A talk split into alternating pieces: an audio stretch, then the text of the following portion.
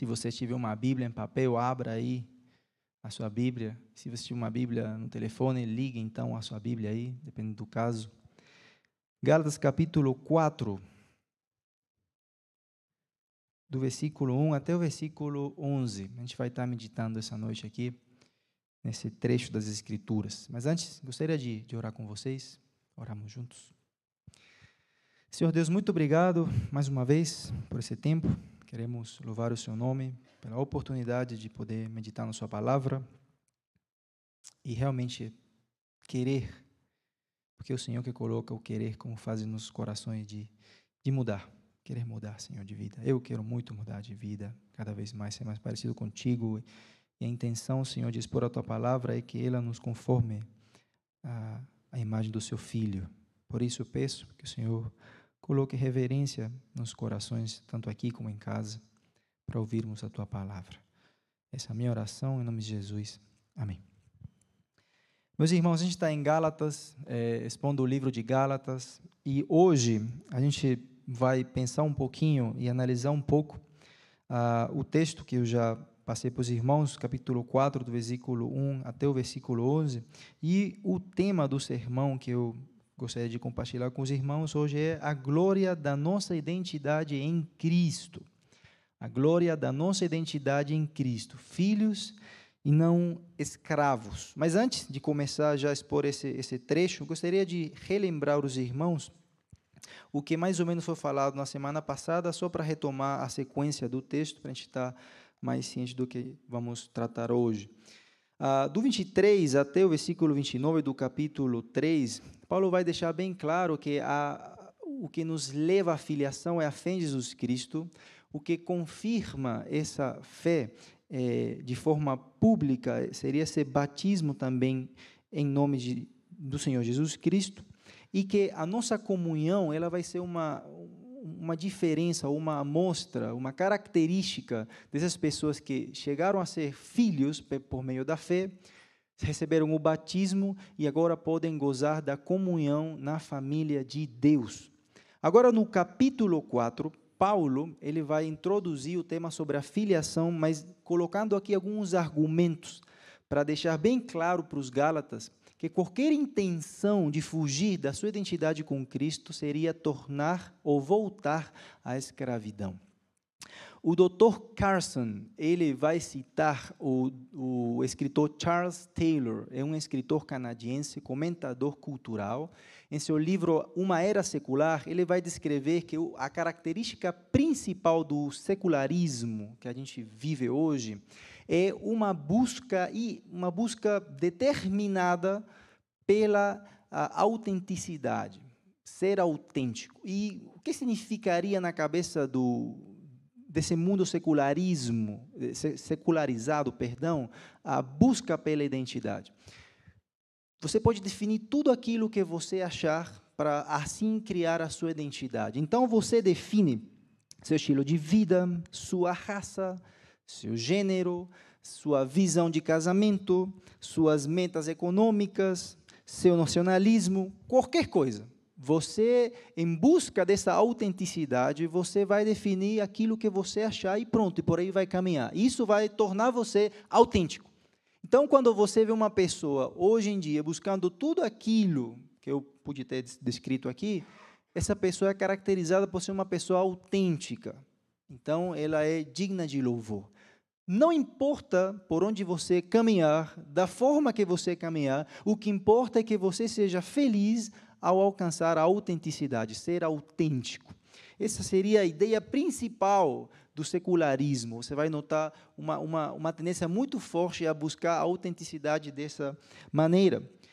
Como então o mundo secularizado poderia enxergar o cristianismo como uma religião ou um estilo de vida no qual as pessoas são é, dirigidas de uma maneira autocrática, um autoritarismo imposto na vida dessas pessoas. Pessoas sendo dirigidas por um tirano ou um ditador, porque essas pessoas não podem fazer aquilo, não podem fazer outra coisa aqui. Então, assim, é, assim dessa maneira é visto pelo secularismo presente o cristianismo. Mas também no tempo de Paulo, a ideia de se entregar a Cristo e Cristo ser a única forma, o único estilo de vida, isso poderia então ser uma ameaça para muitas pessoas. Para os judeus que tinham saído do judaísmo, seria então uma perseguição pelos judeus que ainda não tinham se tornado cristãos e por essa razão se sentiriam ah, seduzidos para abraçar, além de Cristo, a lei novamente. E para os gentios que adoravam a deuses que não eram deuses em essência, como o texto vai tratar aqui, então aí existiria também uma ameaça por parte de familiares ou por parte daquela sociedade pagã de adotar algum tipo de prática à vida cristã. Ou seja, o que Paulo está querendo fazer aqui no capítulo 4, no começo ali do versículo 1 até o versículo 11 é relembrar e advertir os cristãos que nenhuma identidade vai levar o ser humano à liberdade se não é em Cristo. Nenhuma. Qualquer tentativa de você ser autêntico por você mesmo, ou por algum tipo de religião, ou por algum tipo de ideologia ou filosofia, seria lhe levar à escravidão e, obviamente, não seria. Uh, não apresentaria esse modelo que Deus criou em Cristo e que o Senhor Jesus possibilitou para cada um dos, dos seres humanos que depositavam a fé no Senhor Jesus. Então, Paulo, agora aqui, nesse trecho, ele vai usar, e é a, a, a arma que eu quero usar essa noite, se posso usar essa palavra, dois lembretes e uma advertência para para que os cristãos que estavam sendo ameaçados para voltar a uma vida passada de escravidão firmassem seus passos em Jesus, somente em Jesus, pela fé nele. A identidade, a glória da identidade em Cristo, filhos e não escravos. Muito bem. A primeira questão que eu quero fazer com vocês é ler o texto, que eu não li ainda e quero compartilhar com vocês. Versículo 1 fala o seguinte: Digo, porém, o seguinte: Durante o tempo em que o herdeiro é menor de idade, em nada difere de um escravo, mesmo sendo senhor de tudo mas está sob tutores e curadores até o tempo predeterminado pelo Pai. Assim também nós, quando éramos menores, estávamos escravizados aos rudimentos do mundo. Mas quando chegou a plenitude do tempo, Deus enviou o seu filho, nascido de mulher, nascido sob a lei, para resgatar os que estavam sob a lei, a fim de que recebêssemos a adoção de filhos. E porque vocês são filhos, Deus enviou o Espírito de seu Filho ao nosso coração. E esse Espírito clama, Abba, Pai. Assim, você já não é mais escravo, porém filho. E sendo filho, também é herdeiro por Deus. Mas no passado, quando não conheciam a Deus, vocês eram escravos de deuses, que por natureza não são deuses. Mas agora que vocês conhecem a Deus, ou melhor, Agora que vocês são conhecidos por Deus, como é que estão voltando outra vez aos rudimentos fracos e pobres, aos quais de novo querem servir como escravos? Vocês guardam dias, meses, tempos e anos. Receio que o meu trabalho por vocês tenha sido em vão.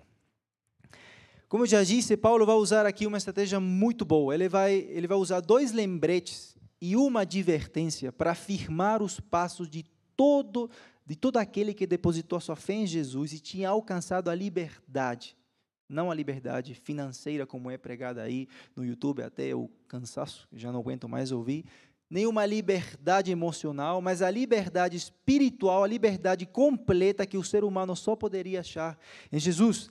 O primeiro lembrete que Paulo vai usar aqui está do versículo 1 até o versículo 13, um lembrete do passado escravizador. Vai dizer, vai dizer assim o texto.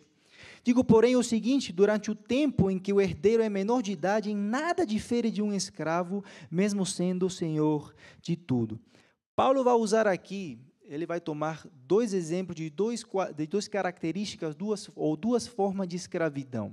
A primeira, ele vai, vai usar um termo aqui sobre o herdeiro, que ele vai colocar uma figura como se ele também fosse um escravo. E vai usar o termo escravo sendo legalmente um escravo. O herdeiro, segundo o texto, era aquele menino que poderia ter recebido através de um testamento, uma declaração do pai, que ele seria dono de muitas coisas, ou seja, tudo aquilo que o pai tinha, ele poderia ser o dono, mas em um tempo específico, quando ele atingisse uma certa idade. Esse herdeiro, ele em teoria, ele era dono de tudo, mas de fato era dono de nada. Então ele receberia tutores ou curadores que que na prática seria pessoas que cuidariam de todas as coisas que no futuro chegassem ali pertencer.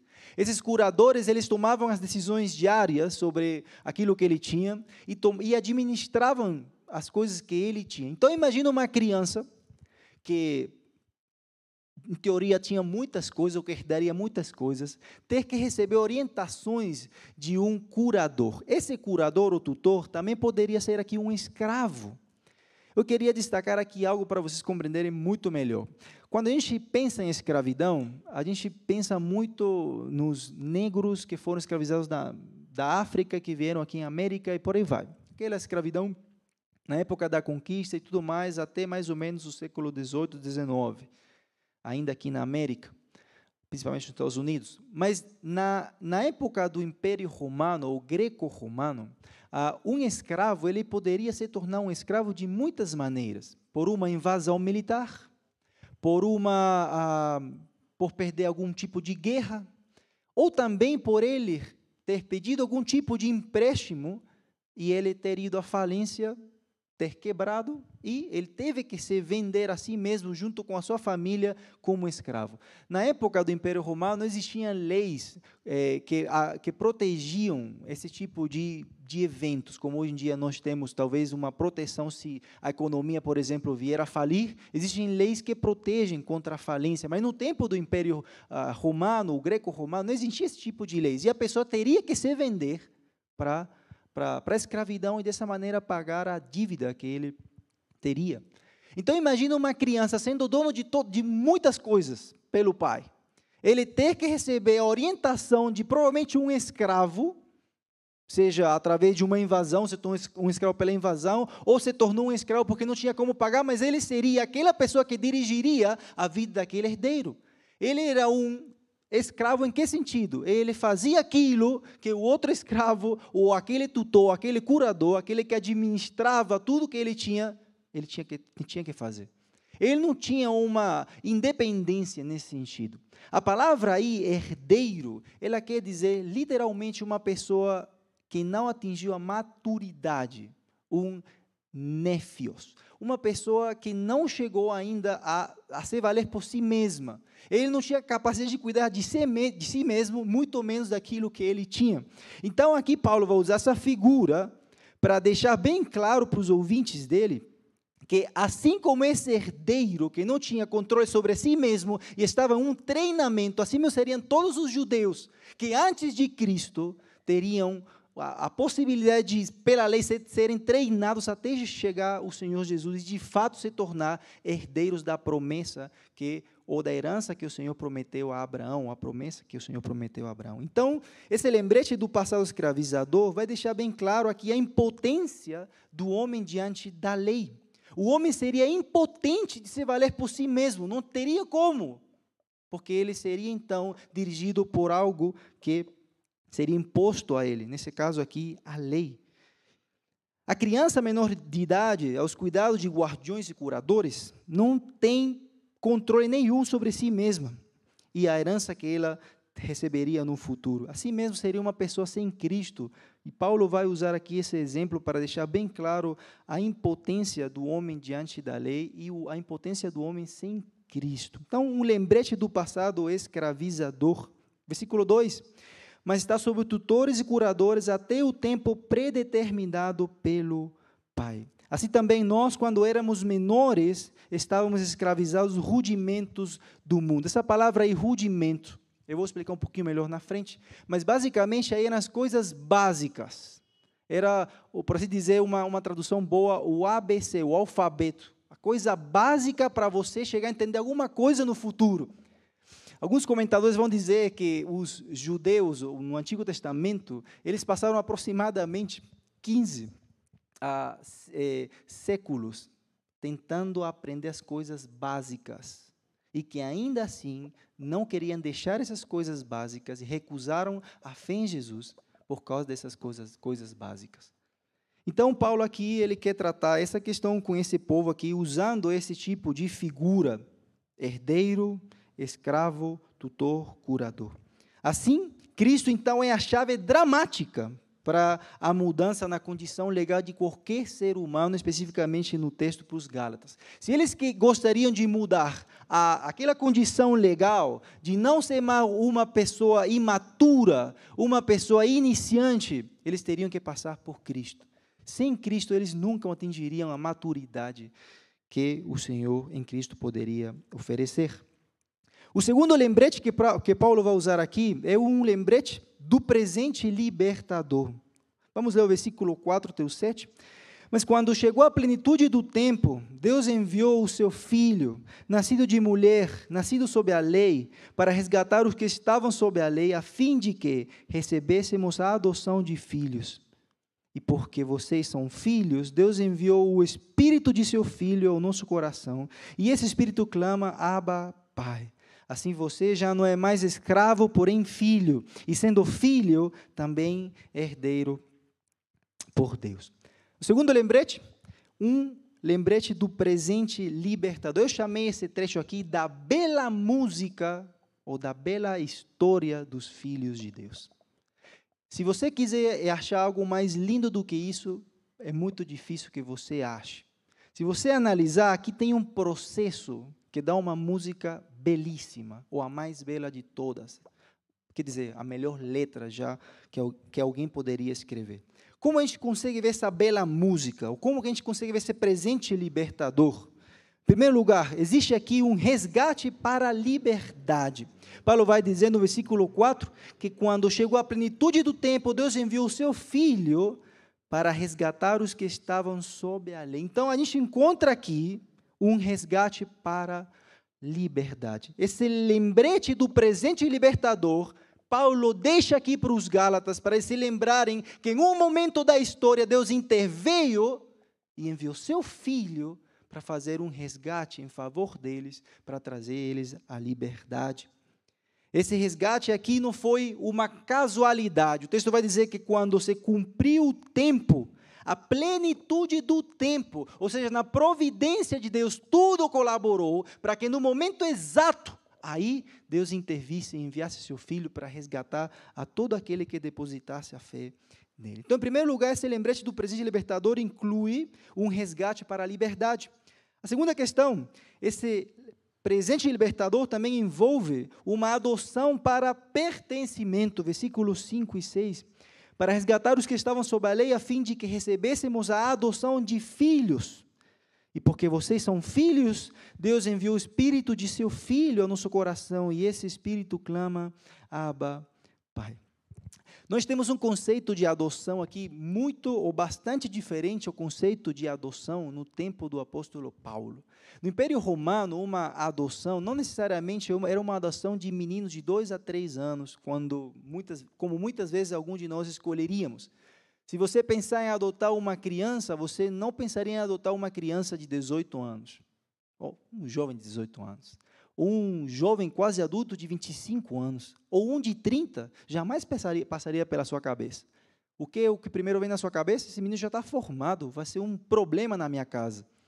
Vou escolher uma criança pequenininha que não vai me dar problema, isso que você acha.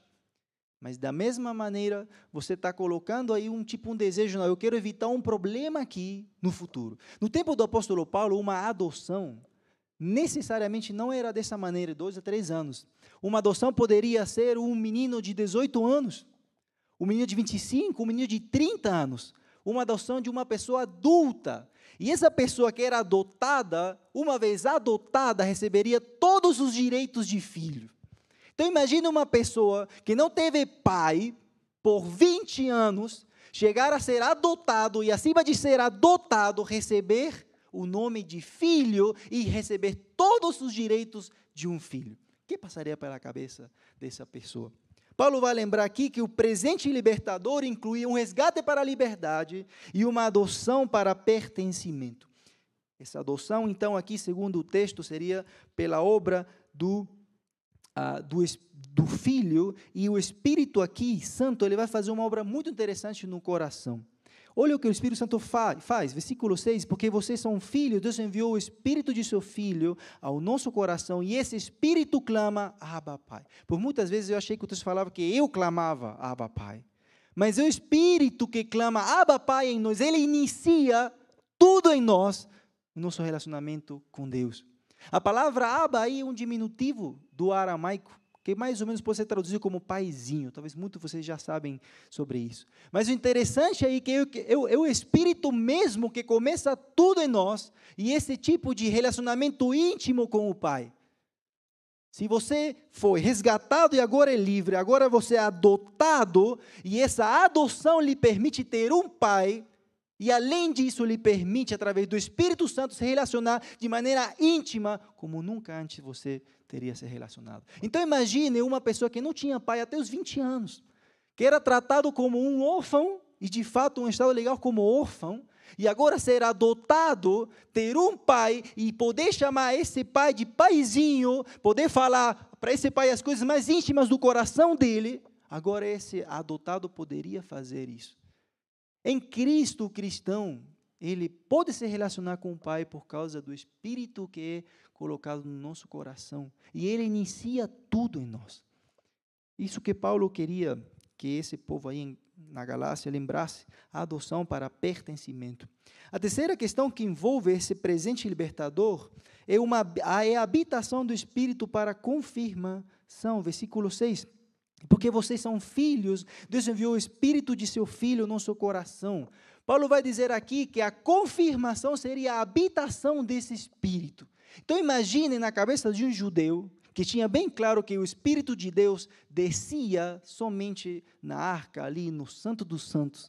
Agora o Espírito de Deus desceria ou estaria, não, não descendo, mas habitando no coração de uma pessoa. Essa habitação do Espírito aqui confirmaria esse presente libertador, esse resgate, essa adoção. E por último, quem envolve esse presente libertador, segundo o texto, versículo 7, ele envolve aqui a herança como direito de filho. Versículo 7. Assim você já não é mais escravo, porém filho, e sendo filho também é herdeiro por Deus. De novo, esse menino de 20 anos, sem pai, agora ele é resgatado, agora ele é adotado, pertence a uma família e pode se referir ou se dirigir ao pai com toda a intimidade que nunca antes teve ele é habitado pelo Espírito, é, é, a confirmação dessa obra, e agora ele tem uma herança. Quando não tinha nada, agora tem uma herança.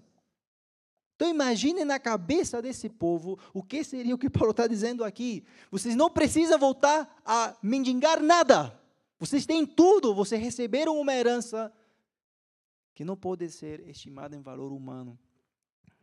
E Paulo vai então deixar claro aqui que essa herança, nós temos herança por Deus, somos herdeiros por Deus. Uma ação propriamente de Deus na vida desse povo.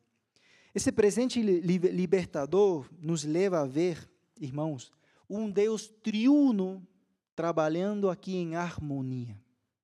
É a cabeça de Deus trabalhando em harmonia, comprometido para resgatar uma pessoa, adotá-la, habitá-la e dar uma herência para ela de graça.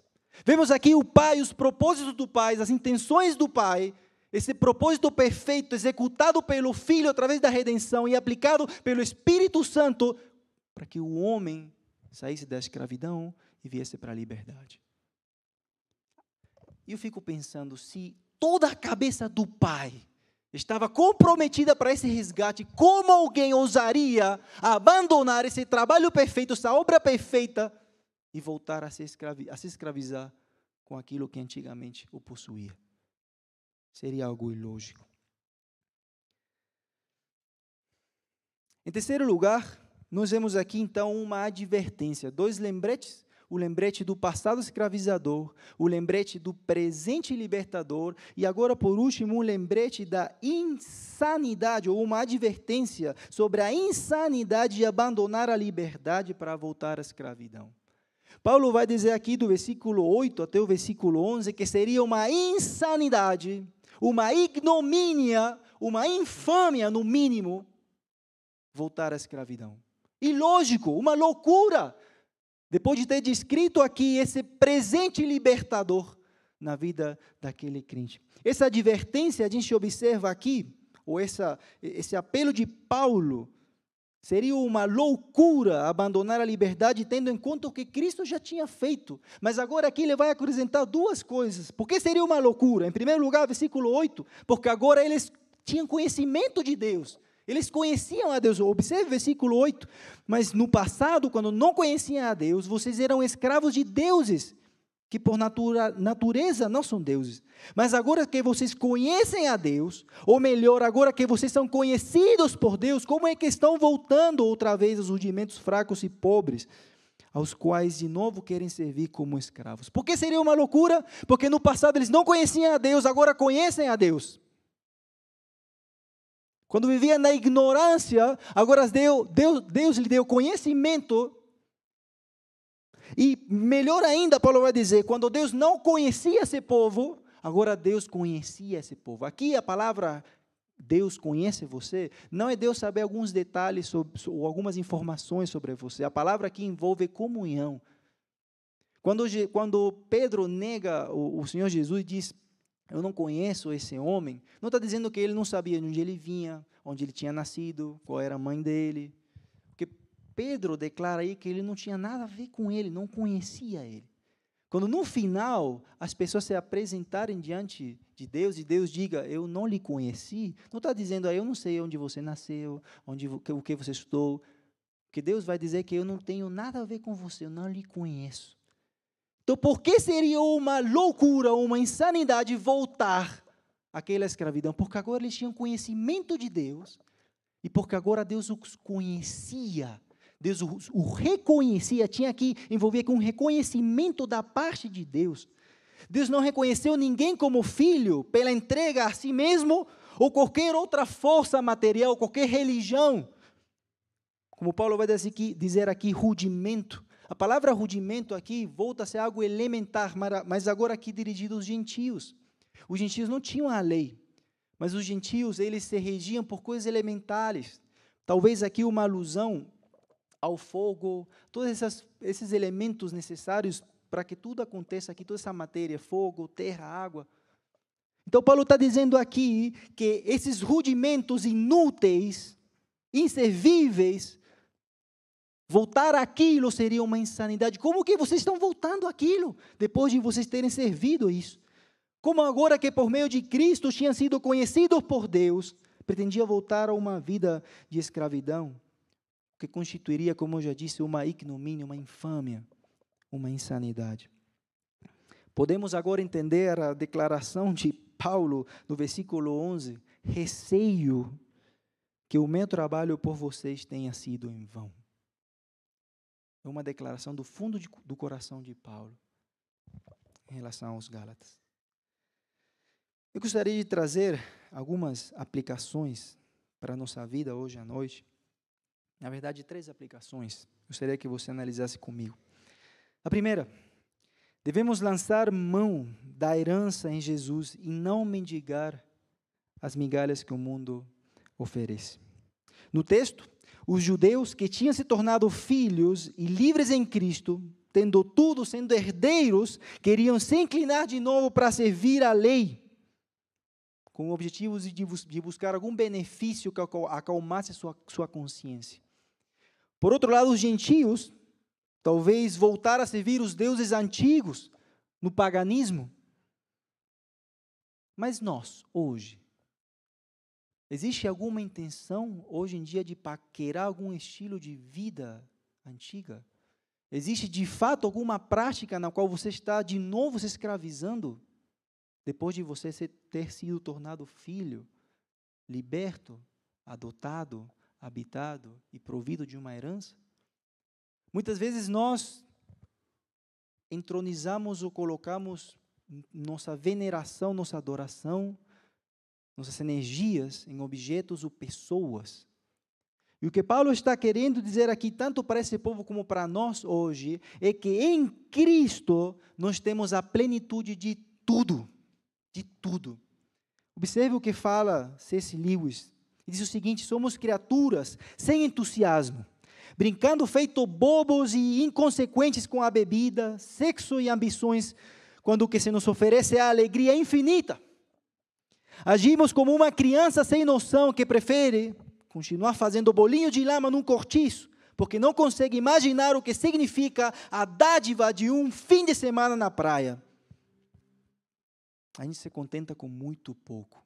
E a tentação de voltar a sermos escravizados por aquilo que a gente via no passado é constante.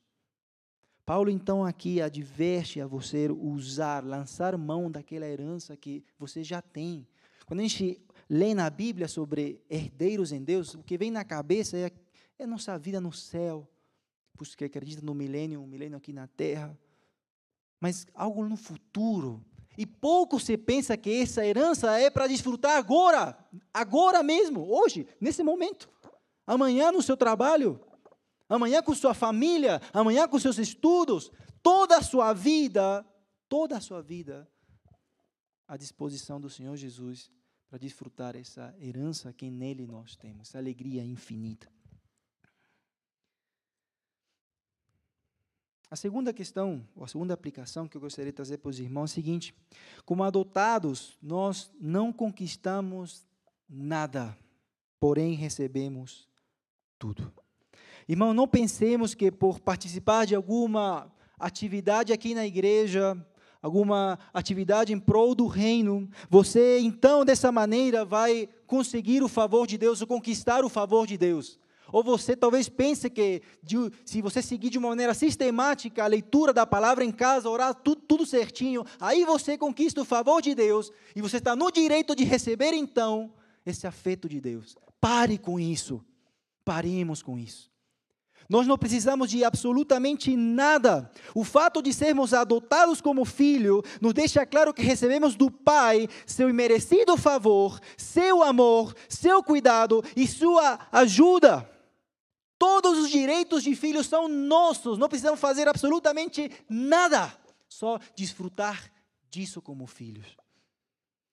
Não deixemos que a ideia de conquistar a aceitação de Deus não se escravize. Isso pode ser um, uma forma de escravidão. Não estou dizendo você aqui viver a vida que for, porque Deus já lhe ama. Não é o que o Paulo está dizendo aqui, e muito menos eu. Se você é filho e vive como filho, não precisa conquistar o amor de Deus, o favor de Deus. Você já é filho. Paremos então de paquerar essa ideia ou esse estilo de, escra de escravidão que não nos leva a nada. E por último, devemos lembrar o que éramos, mas acima de tudo, viver o que somos hoje. É muito bom lembrar o passado, e de fato é bom lembrar o passado, não se esqueça disso. Mas viva o que você é hoje. É isso que o Senhor nos chama. Segundo Paulo, o que você hoje é, é filho e herdeiro. Mas não esqueçamos uma palavra que ele usa muitas vezes quando ele vai se introduzir às igrejas. Ele vai dizer: Paulo, escravo de Cristo. O que nós somos hoje é filhos e herdeiros, mas também somos escravos de Cristo. Em Jesus, Paulo não era mais escravo da lei nem do mundo, ele era escravo de Cristo. E isso que nós somos, escravos. Escravos daquele que trocou sua perfeita, pura e imaculada vida pela rude, pesada e vergonhosa cruz para que fôssemos livres da escravidão no presente e do inferno no futuro. É isso que Paulo quer que a gente pense. Lembre-se como você vivia, a escravidão que você vivia, mas viva aquilo que você é agora. Viva isso. Viva como um escravo de Cristo. Quando você baixa a sua espada Aí você então se torna um conquistador com Cristo. Em Jesus nós observamos um paradoxo precioso. Quando você se rende, você ganha. Se você busca lutar pelas suas próprias forças, você perde. Devemos lembrar o que éramos, mas acima de tudo viver o que nós somos. Para terminar, meus irmãos, pensemos de fato como Paulo pensava. Se toda a cabeça de Deus esteve envolvida para lhe resgatar, lhe adotar, lhe habitar e lhe dar a herança que você não merecia e que agora, pela graça e pela fé em Jesus, você recebe, como então eu não daria tudo o que eu tenho por Cristo? Você talvez pense, hoje eu não pequei, eu não menti, eu não comi demais, eu não traí ninguém, eu não bati ninguém, mas tem uma forma de pecado que pouco paramos para pensar. Se você não ama a Deus com todo o seu coração e envolve todo o seu ser para servir aquele que lhe amou e deu a vida por você, você está em pecado. Se Deus entregou tudo e se envolveu o Pai, o Filho e o Espírito Santo, como eu não entregar a minha vida completa para Ele? A glória da nossa identidade em Jesus é exatamente essa. Não merecíamos nada e o Pai, no seu propósito perfeito, mandou seu Filho executar essa obra redentora e seu Espírito para aplicá-la, para, para nos habitar e nos dar uma herança que não merecíamos. Essa é a glória da nossa identidade em Cristo. Filhos e não escravos. Vamos orar. Senhor Deus, muito obrigado, porque em seu Filho Jesus temos tudo o que precisamos. Temos tudo, Senhor, ah, para viver uma vida santa, através de Sua palavra. Obrigado pela herança que não, que não merecíamos. Obrigado, Senhor, pela adoção que não merecíamos, pela habitação que não merecíamos, pelo resgate que não merecíamos. Nos perdoa, Senhor, porque muitas vezes voltamos a, a um tipo de escravidão, inconsciente ou consciente. Nos perdoa. Que o Senhor nos leve de maneira inteira a entregar o nosso coração a Ti e a nos gloriar na identidade que temos em Ti, e por nada vacilar em querer voltar ao passado. Só Cristo basta. Que esse seja o nosso lema, Senhor. Essa é a minha oração em nome de Jesus. Amém.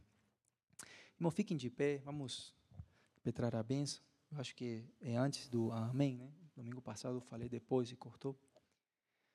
Irmãos, que a graça do nosso Senhor Jesus Cristo, o amor infinito do nosso Pai, a doce presença do Espírito esteja conosco até que Ele volte e a gente esteja junto com Ele. Essa, essa bênção apostólica é muito mais entendível agora, depois de um sermão desse, né? Que o Senhor nos abençoe o resto da semana. Também vocês aí em casa. Que o Senhor abençoe muito a sua vida. Em nome do Senhor Jesus.